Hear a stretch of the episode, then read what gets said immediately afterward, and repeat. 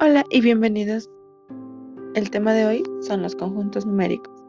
Los conjuntos numéricos son las categorías en las que se clasifican los números en función de sus diferentes características.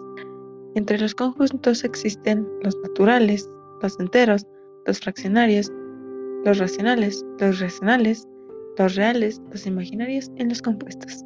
Comencemos con el primer conjunto numérico, los números naturales. Son los que utilizamos para contar u ordenar elementos y son simbolizados con la letra n. En este conjunto de números naturales solo podemos realizar dos operaciones, la suma y la multiplicación. Pasemos al segundo, los números enteros. Están formados por los números negativos, positivos y el cero. Las operaciones que podemos realizar con esta son la suma, la resta y la multiplicación. Pasemos a los números racionales. Los números racionales incluyen todos aquellos enteros, sino que también pueden expresarse como el cociente de dos números enteros, de manera que pueden tener una parte decimal. Los números irracionales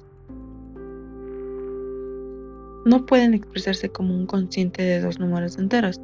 Tampoco se pueden especificar una parte periódica que se repita aunque se extienden hasta el infinito. Los números irracionales y los racionales son conjuntos disjuntos, es decir, no tienen elementos en común.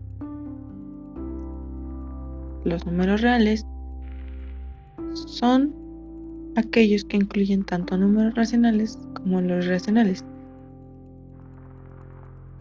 Pasamos a los números imaginarios.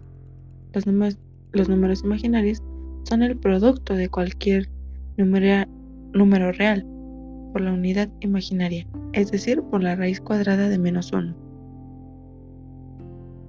Los números complejos son los números que tienen una parte real y otra imaginaria.